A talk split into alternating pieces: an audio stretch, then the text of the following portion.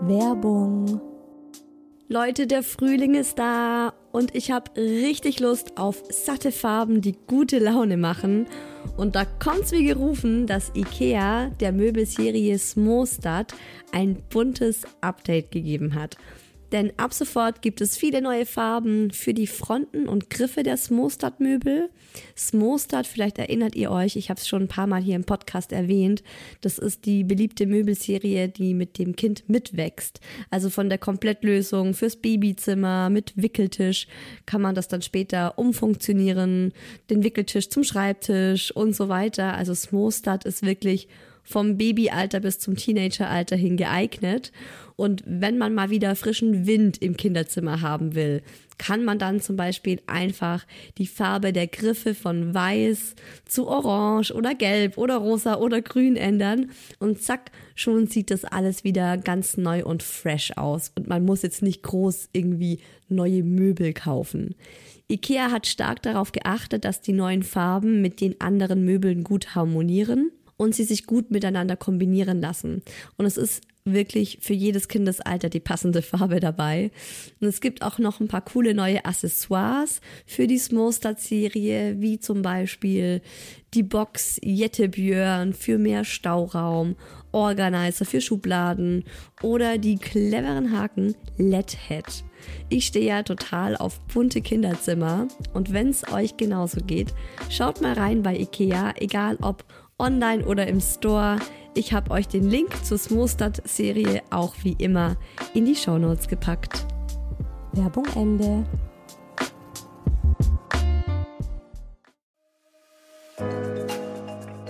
Herzlichen Glückwunsch, ihr drei. Und willkommen, kleines Wesen auf der Erde.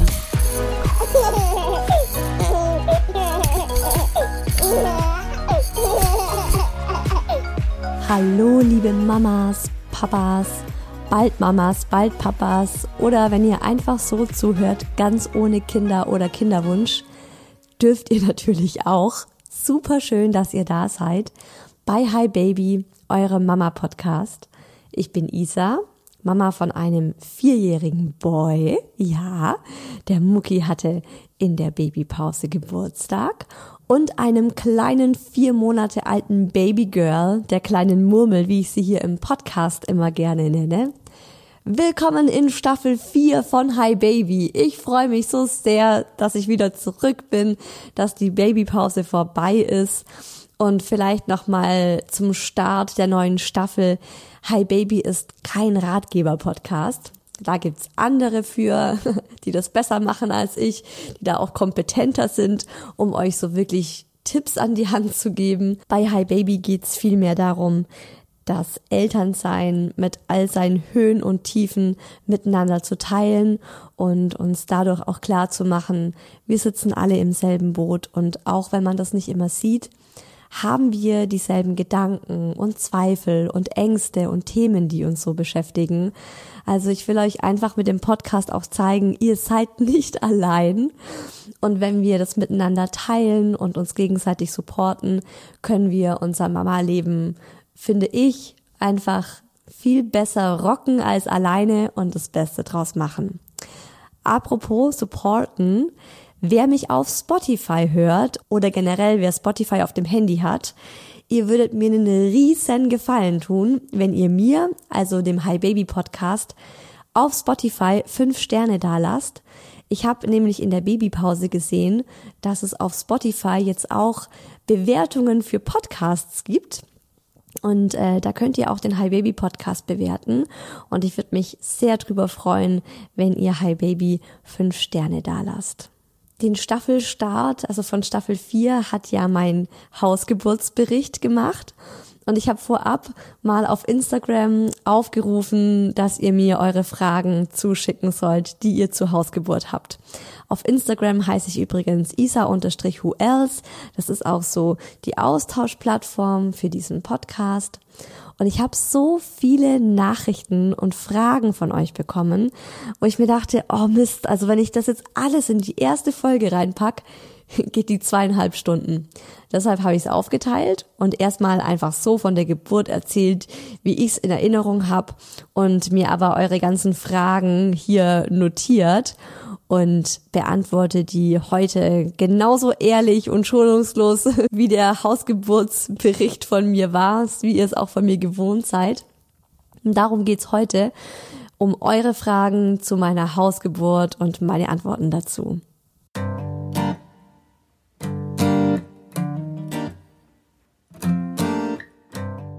Ich finde es auch immer so geil, von euch Fragen zu bekommen, weil man dann tatsächlich nochmal ganz anders über bestimmte Ereignisse nachdenkt. Also eure Fragen zur Hausgeburt hatten es auch echt äh, zum Teil in sich und ich muss selbst erstmal überlegen. Wie zum Beispiel hier die erste Frage. Würdest du nochmal eine Hausgeburt machen? Hm, startet direkt wirklich schwierig für mich zu beantworten. Ich bin mir ehrlich gesagt nicht sicher. Ich sag's mal so. Ich würde jeder Frau, die eine unkomplizierte erste Geburt hatte und jetzt darüber nachdenkt, eine Hausgeburt zu machen, empfehlen, das zu tun. Also die zweite Geburt, sagt man ja auch so, ist einfacher als die erste und die Frau ist schon routinierter. Und das würde ich auf jeden Fall immer wieder so machen. Also ich würde die kleine Murmel immer wieder zu Hause auf die Welt bringen. Ich habe aber schon mehrfach gehört, dass ein drittes Baby oft noch mal so ein bisschen aus der Reihe fällt und bei den dritten Kindern das oft noch mal schwieriger ist als bei den zweiten, die auf die Welt zu bringen. Meine beste Freundin, die ist ja auch Frauenärztin und arbeitet in einer großen Geburtsklinik und bringt täglich äh, viele, viele Babys auf die Welt. Und die hat auch zu mir gesagt, also Isa, zweites Kind, hast du meinen Segen? Wenn es das dritte wäre, würde ich, würde ich da irgendwie anders äh, zustehen.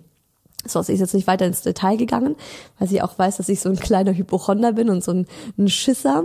Und sie wollte mir da bestimmt auch nichts ins Ohr pflanzen, aber ähm, das ist natürlich auch bei mir hängen geblieben. Und deshalb, wenn wir jetzt noch ein drittes Kind bekommen, ich würde tatsächlich zu einer Hausgeburt tendieren. Ich würde es wahrscheinlich auch noch mal machen, aber ich würde mich da wirklich auch noch mal ähm, ja ins Detail dazu informieren und auch mit meiner Hausgeburtshebamme noch mal drüber sprechen, was da so die Unterschiede sind. Musstet ihr für die ersten Checks mit dem Baby ins Krankenhaus oder wie hat das funktioniert? Auch spannend. Also die U1 das ist ja die Untersuchung, die direkt nach der Geburt gemacht wird. Die hat meine Hebamme bei uns zu Hause gemacht. Meine Hebamme blieb ja auch wirklich vier Stunden nach Geburt noch bei uns und ähm, hat erstmal die Kleine total entspannt ins Leben ankommen lassen und dann, als wir ins Bett umgezogen sind, hat sie dann so ganz langsam angefangen mit den Untersuchungen. Also die U1 wurde bei uns daheim gemacht und dann hatten wir eine Woche Zeit, um die U2 zu machen und die macht dann der Kinderarzt. Und es gibt coole Kinderärzte, die kommen dann sogar zu einem nach Hause und sagen, hey, du, du musst jetzt nicht mit deinem vier oder fünf Tage alten Baby zu mir pendeln, ich komme zu euch. Wer aber meinen Podcast schon länger hört und vielleicht auch schon den ein oder anderen Satz über unseren Kinderarzt gehört hat, weiß, dass unser Kinderarzt nicht cool ist. Ein ziemlicher Spacko, muss ich ehrlich sagen, ist das. Ein Depp. Ähm, Spacko ist ja auch nicht so wirklich politisch korrekt. Oh man. Äh, ja, der ist natürlich nicht zu uns nach Hause gekommen. Und dann haben wir es eben so spät wie möglich gemacht. Und es war dann wirklich, als die kleine Murmel eine Woche alt war, haben wir die U2 gemacht und dann waren wir beim Kinderarzt vor Ort. Konntest du dich auf das Hypnobirthing konzentrieren und anwenden? Mm, ja, konnte ich bis zu einem gewissen Zeitpunkt. Ich glaube, das habe ich auch schon in der Geburtsfolge erwähnt. Es ging viel, viel besser als beim Mucki. Und es hat mir, glaube ich, auch sehr viel gebracht, vor allem so in der ganzen Anfangsphase. Aber in dieser letzten Stunde, in der es wirklich knackig wurde, ähm, hatte, hatte ich keinen Nerv dafür. Das war mir dann, selbst das war mir dann zu viel, wollte ich dann nicht mehr. Aber ich würde sagen, ich habe bestimmt sieben Stunden Meditation gehört. Als genau nach dem, nach dem Blasensprung, nachdem das losging. Wie weit wäre das erste Krankenhaus weg gewesen für den Notfall? Äh, das ist tatsächlich auch ein wichtiger Punkt für mich gewesen. Also ich hätte keine Hausgeburt gemacht, wenn ich jetzt irgendwo auf dem Land gewohnt hätte und so eine halbe Stunde ins nächste in die nächste gute Geburtsklinik gebraucht hätte.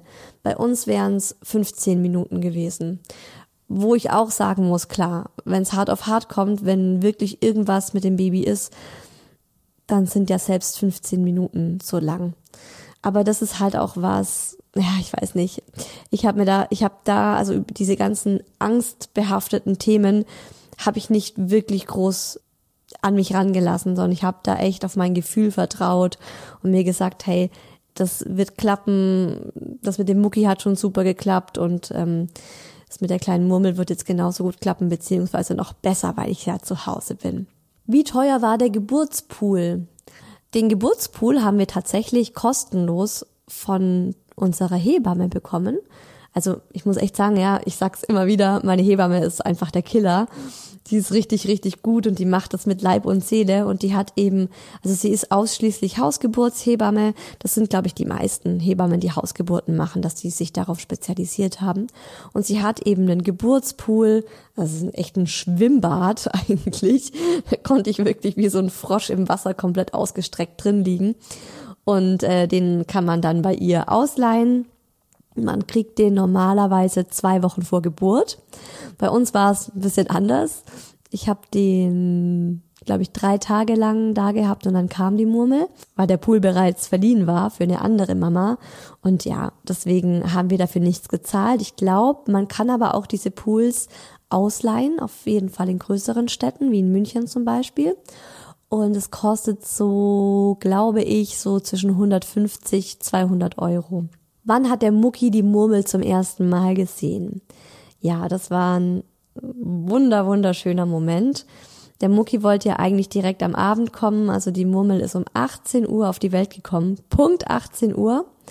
Und wir haben dann trotzdem gesagt, nee, ähm, der bleibt jetzt noch bei der Oma und er kommt erst am nächsten Morgen und dann ist er am nächsten Morgen um 8.20 Uhr oder so ist er auf der Matte gestanden und ist mit strahlenden Augen in die Wohnung rein und man hat wirklich gemerkt, er hat nur Augen für seine Schwester. War wunder, wunderschön, wirklich. War ein ganz magischer, einzigartiger Moment, wie er sie gesehen hat und dann zu uns ins Bett hochgeklettert ist und äh, sie dann auf den Schoß gleich genommen hat und einfach nur so ehrfürchtig da saß und sie angeschaut hat. Aber dazu erzähle ich dann auch in der nächsten Folge. Da geht's dann ums Wochenbett, ums Wochenbett mit Kleinkind oder mit Kind. Ja, da erzähle ich das dann noch mal ein bisschen ausführlicher.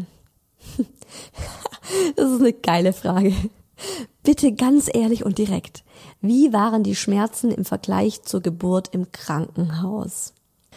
Ja, es ist einfach das vorherrschende Thema für uns Frauen, oder? Also müssen wir uns nichts vormachen. Die Schmerzen sind einfach das Thema, das uns, glaube ich, am meisten beschäftigt. Niemand hat gerne Schmerzen. Äh, jeder möchte das irgendwie möglichst schmerzfrei und schön über die Bühne bringen. Also wie war es im Vergleich zum Krankenhaus? Ich denke, dadurch, dass ich mich mental darauf eingestellt habe, keinerlei Schmerz reduzierende Dinge zu bekommen, sage ich jetzt mal, also medizinische, sondern nur so, ne, ihr wisst ja, Sachen, die einem gut tun, das hilft ja auch schon. Also wenn Endorphine ausgeschüttet werden in deinem Körper, wenn man was macht, was dir gut tut, dann lindert es ja Schmerz auch. Das ist ja wie ein kleines Kind, wenn sich das stößt, wenn das blutet und hinfällt, und dann kommt's in den Arm von der Mama oder vom Papa und wird getröstet und geschmust, dann, dann löst es wieder Endorphine beim Kind aus, dann ist der Schmerz nicht mehr so schlimm. Ähm, also sowas gab's natürlich bei der Hausgeburt. Aber ich habe mir selbst einfach von Anfang an klar gemacht, dass es keine Möglichkeit auf PDA gibt. Und das war, glaube ich, schon mal der größte Unterschied. Bei der Geburt vom Mucki war für mich irgendwie schon von Anfang an klar, dass ich mir eine PDA legen lasse, as soon as possible. So, ne, da war ich schon eigentlich darauf gepeilt, so drauf gepolt, dass ich gesagt habe, okay, also wenn der Schmerz für mich zu stark ist, dann mache ich mir eine PDA. Und ich bin ja auch dann los ins Krankenhaus, als ich zu meinem Mann gesagt habe, ich will jetzt eine PDA. Und dadurch, dass ich das jetzt hier gar nicht als Option für mich gesehen habe, war es, die Schmerzen waren nicht schlimmer wie beim Mucki. Auf keinen Fall. Es war gleich intensiv, vor allem in der, in der letzten Phase. Und bei Mucki war diese intensive Phase natürlich viel länger als bei ihr. Also bei Mucki äh, gingen diese Schmerzen, dieses wirklich intensive, starke Gefühl, wo du denkst als Frau, ich will, dass es sofort aufhört. Ähm, lasst mich nochmal nachdenken. Ja, sechs Stunden. Oh, schon heftig. Aber es ist ja auch wirklich so, also für alle, die jetzt noch kein Kind bekommen haben, ihr nehmt das nicht so wahr. Also ihr nehmt diese sechs Stunden nicht als sechs Stunden wahr, sondern ihr seid einfach so in einer Trance äh, von Natur aus schon, ohne dass ihr irgendwas mit Hypnobirthing gemacht habt, dass, äh, dass ihr jegliches Gefühl für Zeit verliert.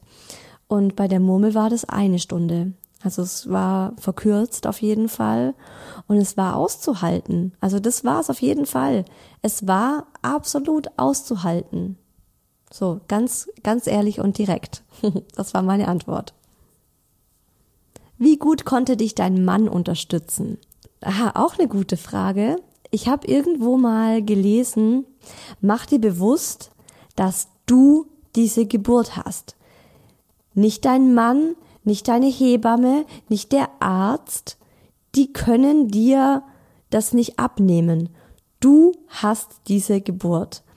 Und ähm, das war auch ein, ein Satz, der sich bei mir sehr eingeprägt hat und der mir auch so, ja, man versucht gerne äh, diese Schmerzen oder diese Verantwortung oder diese, ja, diese enorme Last, die ja so eine bevorstehende Geburt auch so mit sich bringt, auf andere abzuwälzen zu sagen, hey, also zu meinem Mann zum Beispiel, hey, also du musst mich unbedingt massieren und mich streicheln und du musst mir diese Playlist aufs Ohr geben und so. Und das fand ich ganz cool, sich da zu sagen, mach dich frei davon, dass andere was für dich tun müssen, sondern mach dir klar, dass du diese Geburt haben wirst. Und sorg auch du dafür, dass sie so gut wie möglich ist. Ich habe meinem Mann ja ein dreiseitiges Briefing, so einen Monat vor ähm, errechnetem Termin, habe ich ihm hingelegt, ausgedruckt und hingelegt, wo er erstmal pisst war, als er das bekommen hat, weil so wie so eine wie so eine Chefin so hinkam und meinte so hier Laufbursche, das hast du zu tun. Ich habe es aber gar nicht bös gemeint, sondern es war einfach wirklich so, guck mal, das sind die Sachen, die mir gut tun werden. Ich kenne mich ja und es wäre super, wenn du das machst. Und auch, wo er noch davor so ein bisschen so rumge rumgezickt hat und so meinte, mm, und dies und das und hallo, was wünschst du dir denn noch? Und äh, nicht die Rollläden runter, sondern die Rollos oder die Vorhänge, weil du das lieber magst als Rollläden, also als ob dich das interessiert, wenn du gebärst er hat's ganz lieb und brav und sehr, sehr fürsorglich und liebevoll alles genauso gemacht, wie ich wollte. Aber unterstützen, ich finde, mein Mann konnte mir die Rahmenbedingungen geben, die ich mir gewünscht habe. Das fand ich super schön. Aber ja, du musst es halt alleine tun, ne? Also der kann, der kann dir halt nicht die Hälfte der Schmerzen abnehmen oder der Arbeit und ähm, am Ende war es auch wirklich so, als es dann so wirklich zur Sache ging, noch in der Badewanne im Bad, da saß er nur dabei und er hat nichts getan, also er konnte auch nichts tun, aber er war halt da und das war ja schon für mich äh, so das Wichtigste. Wie lange hat die Geburt insgesamt gedauert? Ist ja immer so die Frage, wie zählt man eine Geburt?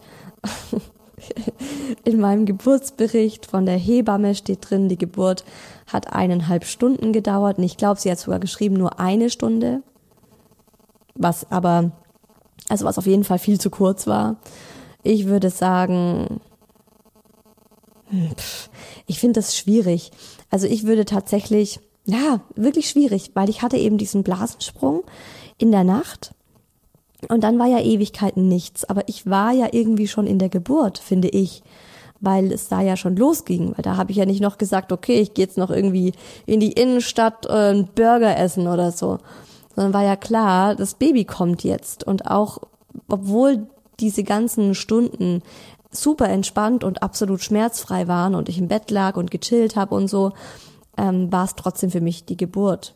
Ja, aber es war auf jeden Fall eine Blitzgeburt und auch im Krankenhaus hätten sie wahrscheinlich gesagt, die Geburt hat wahrscheinlich maximal zwei Stunden gedauert. ah, liebe diese Frage auch. Ja, spannend. Guckt, also das sind so Sachen, an die habe ich gar nicht gedacht, aber das ist für euch, glaube ich, auch voll interessant. Wer macht danach das Haus wieder sauber? Bei mir, dreimal dürft ihr raten, der Daddy. Der Daddy ist ja eh der bessere Hausmann als ich. Der ist viel besser im Putzen. Ähm, ja, der hat den Pool aufgebaut und mit dem Mund aufgeblasen. Ist dabei 15 Mal kollabiert. Nee, Quatsch, ist natürlich alles elektrisch, aber ähm, Danach lässt man das Wasser über so einen Schlauch einfach ab. Das ist schon in dem Pool integriert gewesen. Irgendwie kommt der Abfluss, also dieser Schlauch kommt irgendwie in die Badewanne oder in die Dusche oder kannst auch ins Waschbecken tun. Dann läuft das einfach über mehrere Stunden entspannt ab.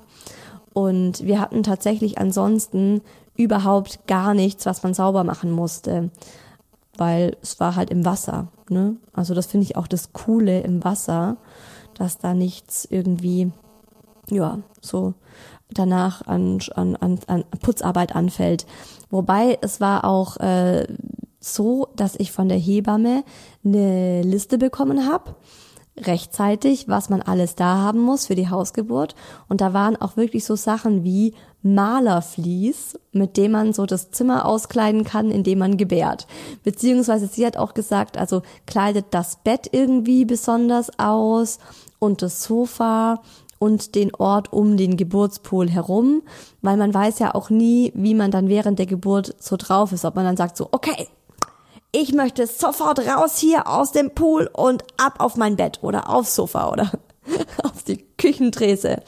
Ähm, ja, wir haben das eigentlich nicht gemacht. Wir hatten tatsächlich das Malerflies da für den Fall, dass ich irgendwie noch woanders hin will.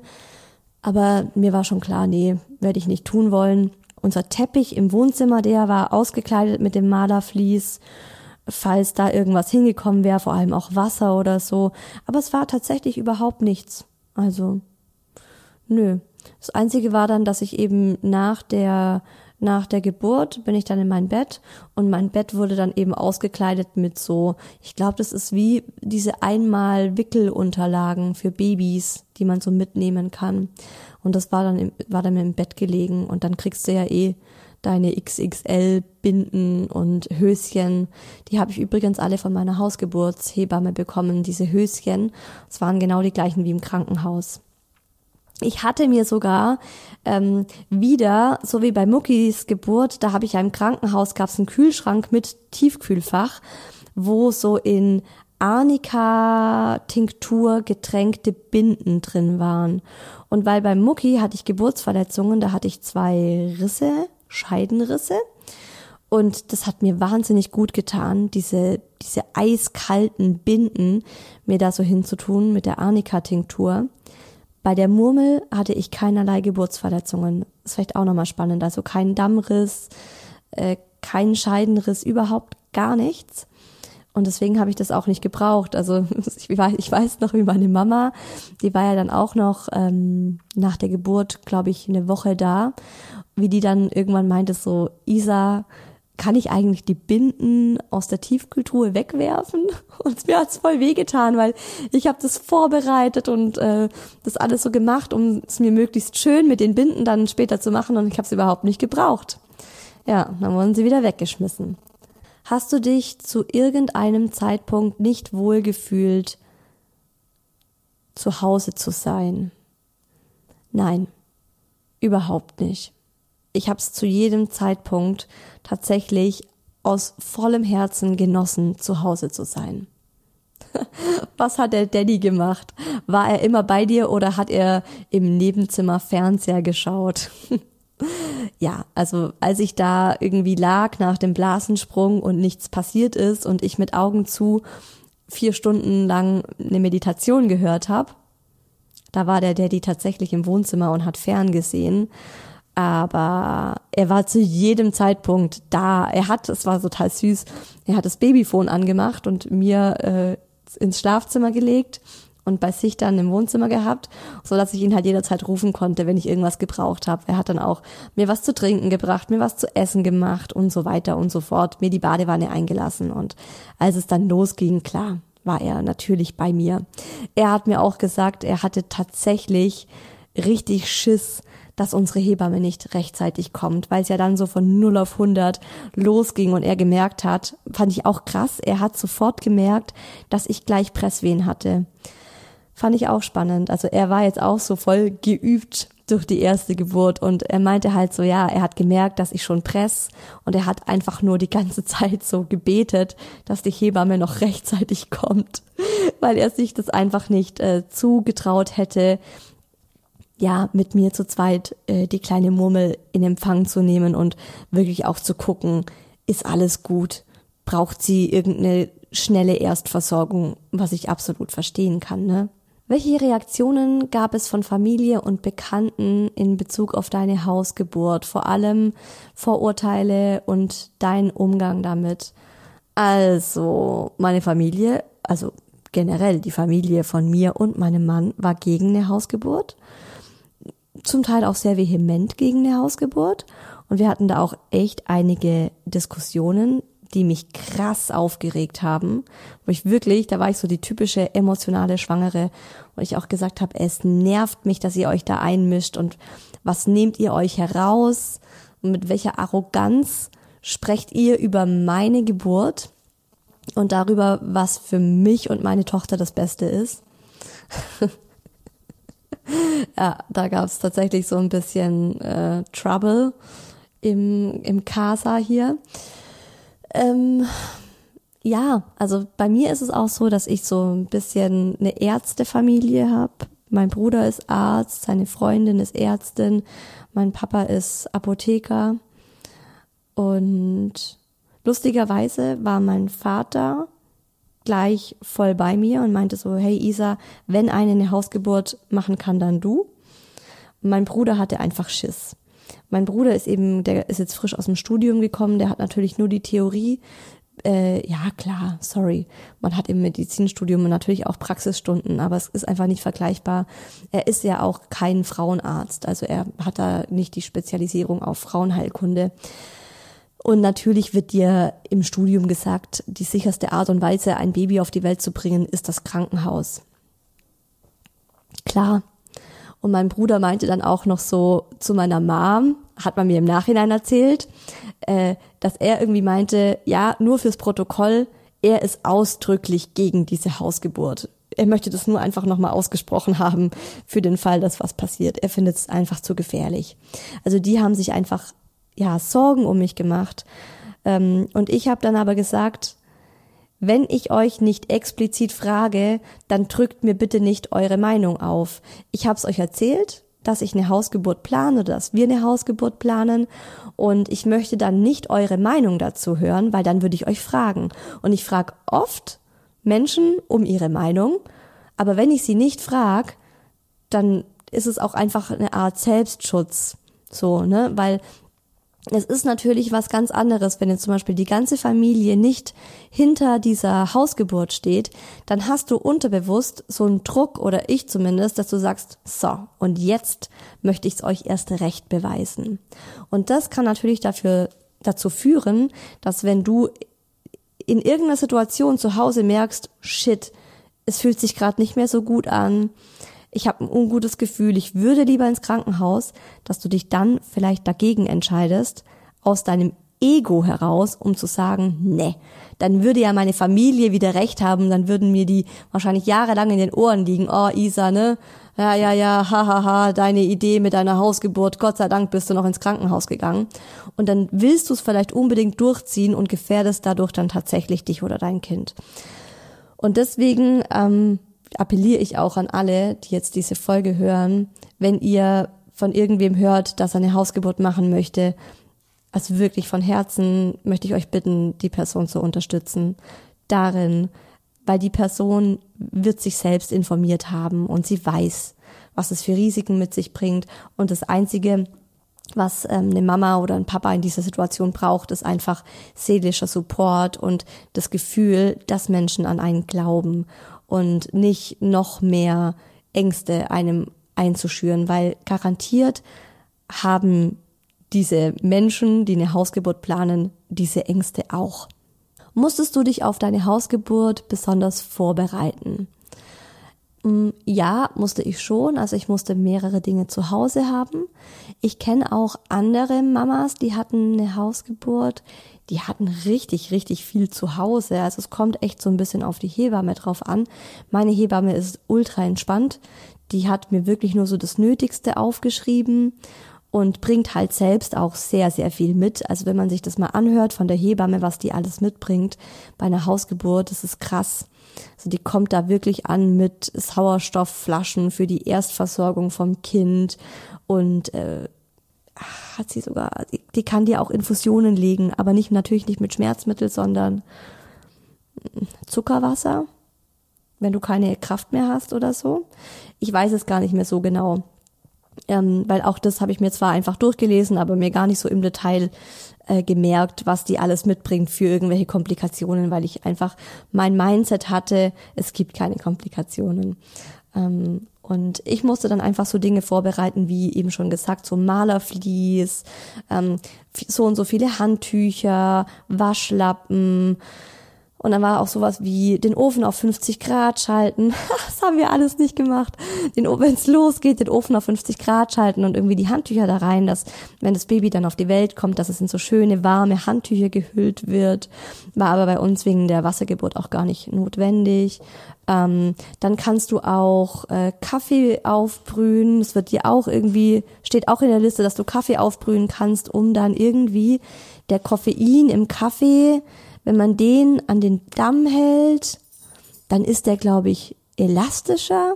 Also es ist auf jeden Fall eine krasse Liste gewesen, ähm, so was man alles machen kann und was man alles vorsorglich vorbereiten kann und soll und so. Und da gab es schon einige Dinge. Also ich musste zum, zu, zum Drogeriemarkt gehen und einige Sachen kaufen für die Hausgeburt.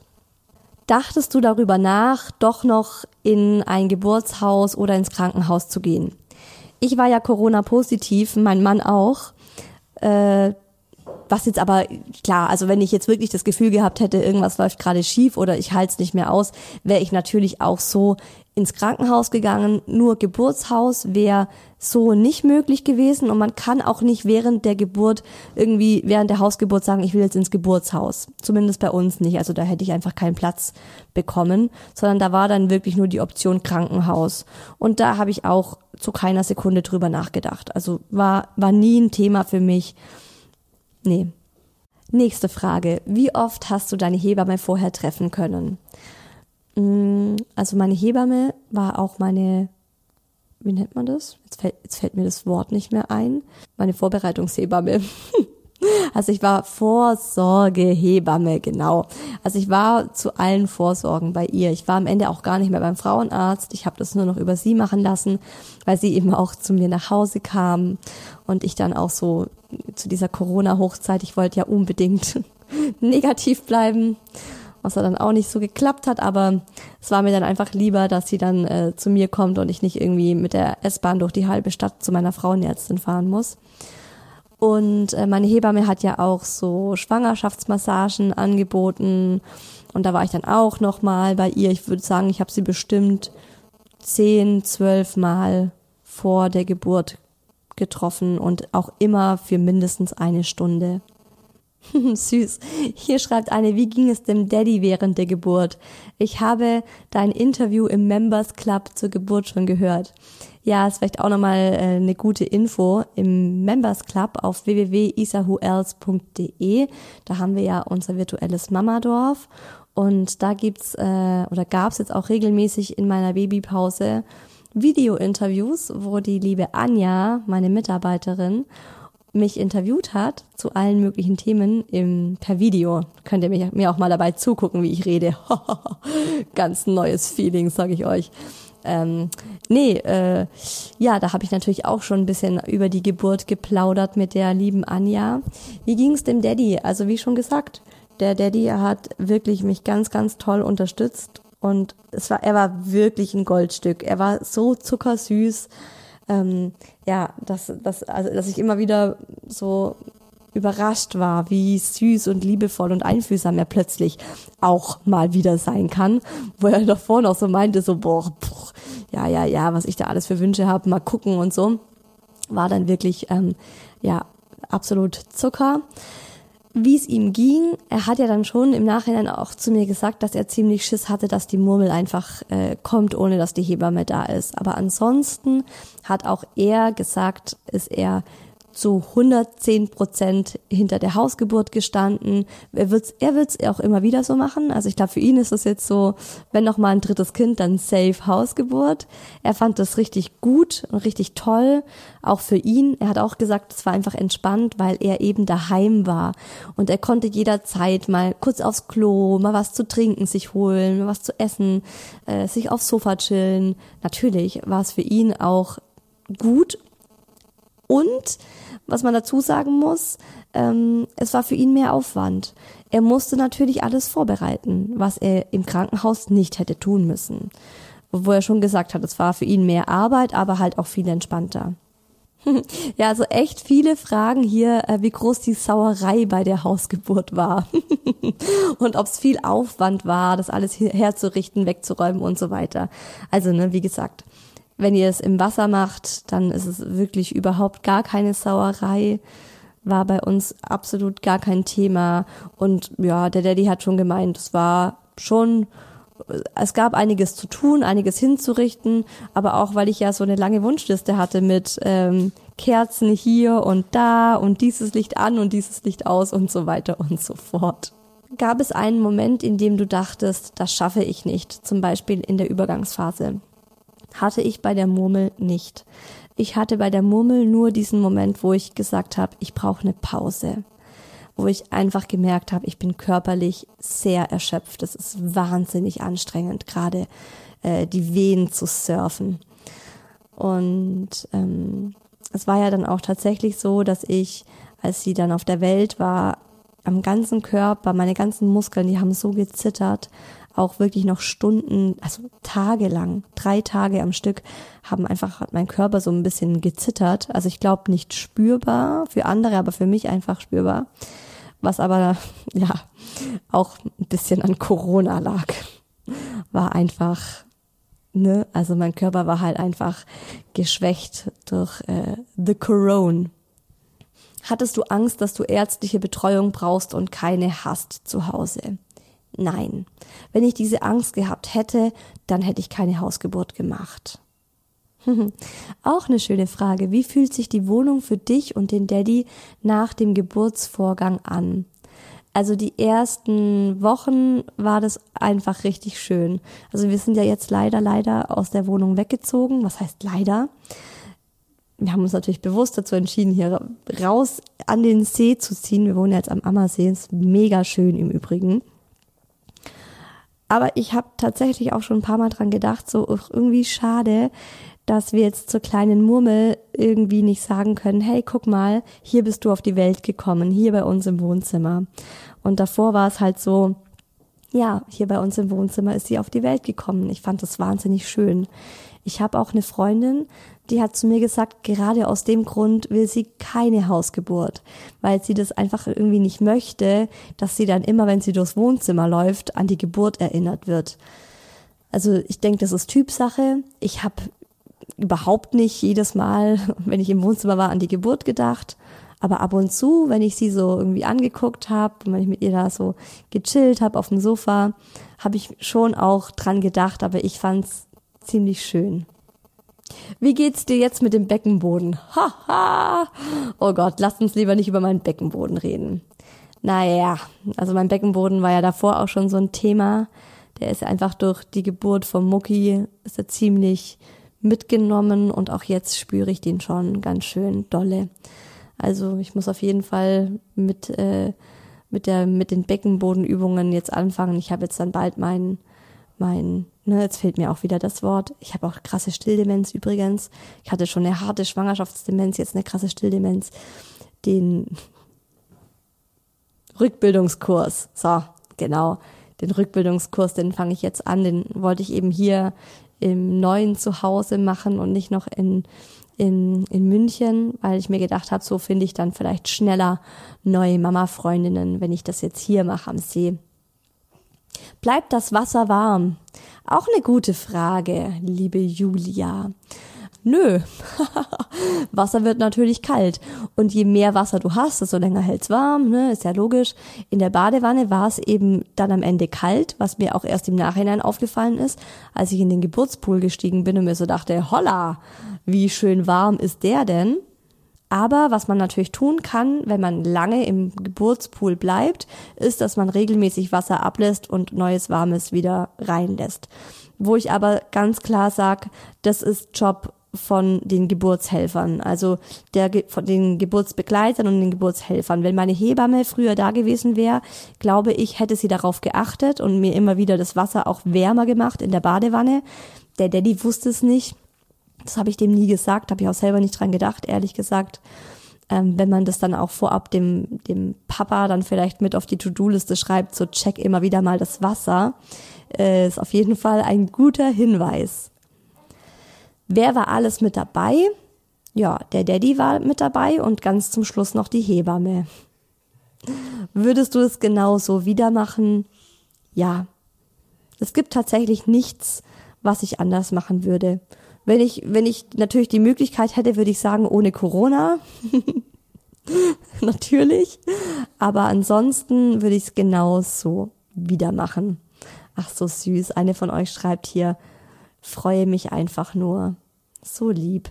Ich habe auch ganz viele Nachrichten von euch bekommen, die so meinten, hey, äh, ich will einfach alles über die Geburt wissen, erzähl einfach. Ähm, wir haben so mitgefiebert und wir freuen uns so. Und das ist natürlich total nett von euch und total lieb und tut, es tut mir gerade richtig gut einfach, dass ihr euch so für mich da mitfreuen könnt.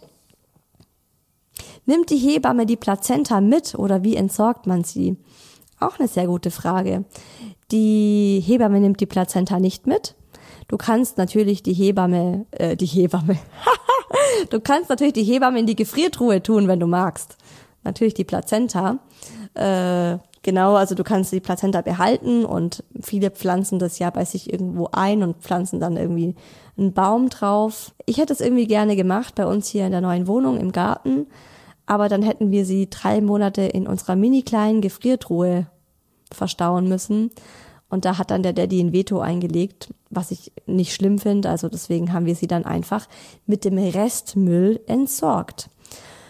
So macht man das nämlich. Es ist kein Biomüll. es kommt in den Restmüll, einfach in eine Plastiktüte und dann in Müll und wird mit der Müllabfuhr dann entsorgt.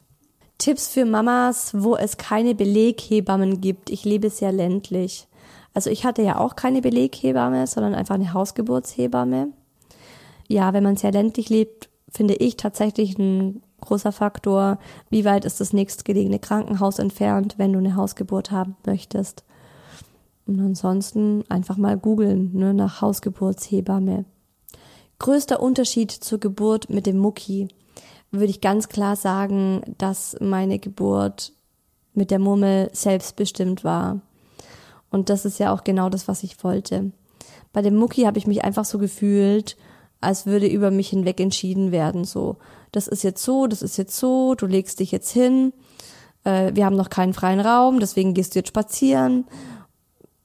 Das war lieblos und routiniert und ich habe mich einfach gefühlt, ja, wie, wie am Fließband, wie eine unter 10.000, wie irgendwie so eine Legehenne. Und mit der Murmel war ich the one and only. Also das war wirklich so, da gab es keine anderen Gebärenden um mich herum, da gab es keine Zeitpläne, da gab es keinen Zeitdruck, da gab es kein Klinikpersonal, das irgendwie Schichtwechsel hatte.